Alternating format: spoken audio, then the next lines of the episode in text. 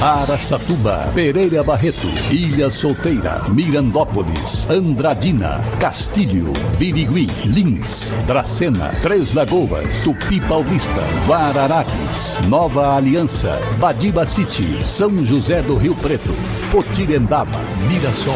Azevedo Auditoria Soluções Empresariais apresenta SRC Notícia. A informação para mais de 3 milhões e meio de ouvintes. Apresentação Marcelo Rocha.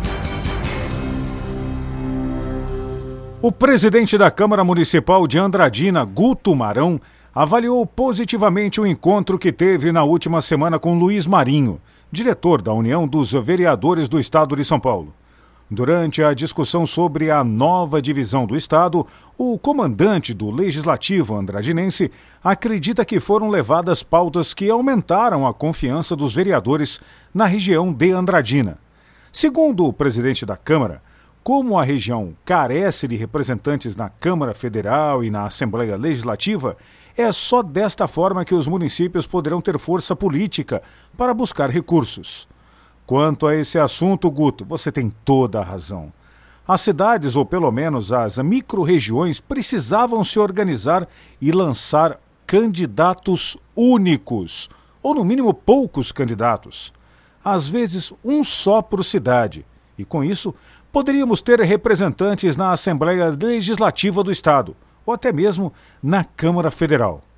Por enquanto, a gente vê duas uh, possíveis candidaturas com chances, inclusive, de se eleger: Jamil Ono por Andradina e Lucas Anata por Araçatuba.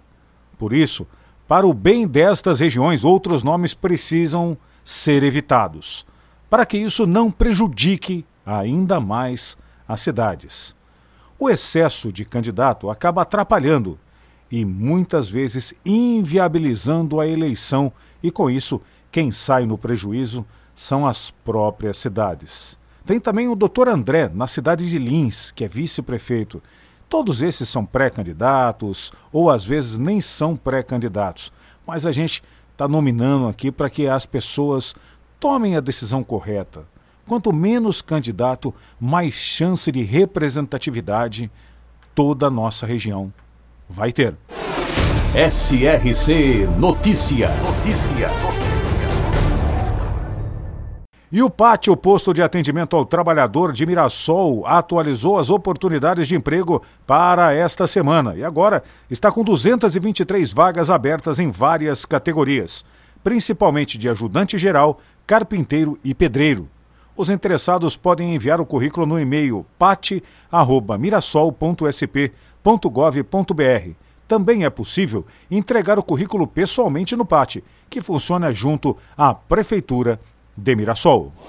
Nova Aliança, na região de São José do Rio Preto, alcançou sua emancipação política administrativa 28 de dezembro de 1926, tornando-se distrito de São José do Rio Preto. Somente em 1944, o distrito foi elevado à categoria de município com o nome de Nova Aliança. A cidade recebeu esse nome por seus fundadores em homenagem à propriedade onde haviam morado anteriormente a Fazenda Bela Aliança e hoje possui uma população com mais de 6 mil habitantes. Nova Aliança, também presente no SRC Notícias. E agora Araçatuba é notícia, repórter Diego Fernandes. E a Santa Casa de Araçatuba aderiu ao movimento Chega de Silêncio, que reivindica a liberação de mais de 2 bilhões de reais em recursos do governo federal para o atendimento do SUS, o Sistema Único de Saúde, para santas casas e hospitais filantrópicos de todo o Brasil. Na Santa Casa de Araçatuba existe um déficit mensal, mas essa situação é ainda pior em outros hospitais. O provedor da Santa Casa de Araçatuba, Petrônio Lima, fala sobre o assunto. Previsão a continuar da forma que está o déficit mensal, nós vamos fechar o ano em torno de 24 milhões de indescoberto. Então é muito preocupante, nós estamos trabalhando para que isso seja revertido, né, através de emendas, através de, de recursos do, do governo de São Paulo, do governo federal, para ver se nós minimizamos essa projeção tenebrosa que está para Santa Casa de Aracatuba. Nós estamos mobilizando aí os deputados, as frentes, né, tanto estadual como federal, ligado ao, ao setor, para que nos ajudem a sair desse impasse.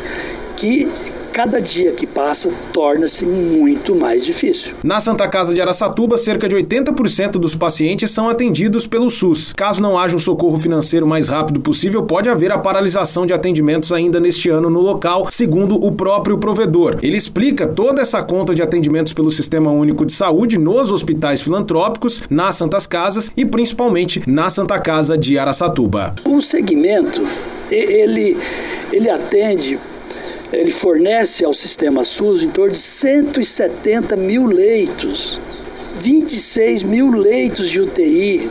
Isso representa em torno, de, em termos médios, 70% de todo o atendimento SUS de alta complexidade.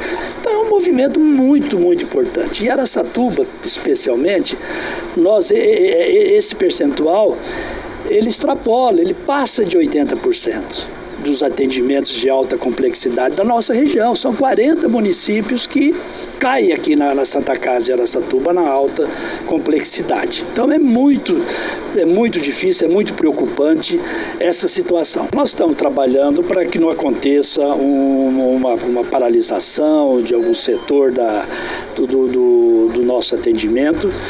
Nós estamos fazendo gestão junto ao governo de São Paulo, apresentamos já um plano de trabalho para que nos, nos, possibilita atravessar esse período de, de turbulência, mas caso não sejamos atendidos, dificilmente nós vamos nos furtar de, algum, de alguma paralisação de alguns setores de atendimento aqui da Santa Casa. Mas nós vamos trabalhar firmemente para que isso não ocorra, que o nosso papel eu como provedor, a nossa diretoria, é de buscar, buscar solução para essas dificuldades que são grandes, né?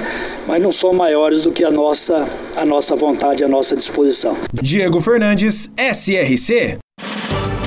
Para empresas inteligentes, Azevedo Contabilidade e Soluções Empresariais. Serviços de contabilidade e auditoria com profissionais com experiência nas áreas de gestão empresarial. Rua Bandeirantes 1438, fone 18 31 17 4500. Escritórios em Araçatuba, Bauru e São Paulo. Acesse azevedo.cnt.br. Azevedo Contabilidade e Soluções Empresariais. Há 28 anos oferecendo oferecendo serviço de qualidade. Nosso compromisso é com o seu sucesso.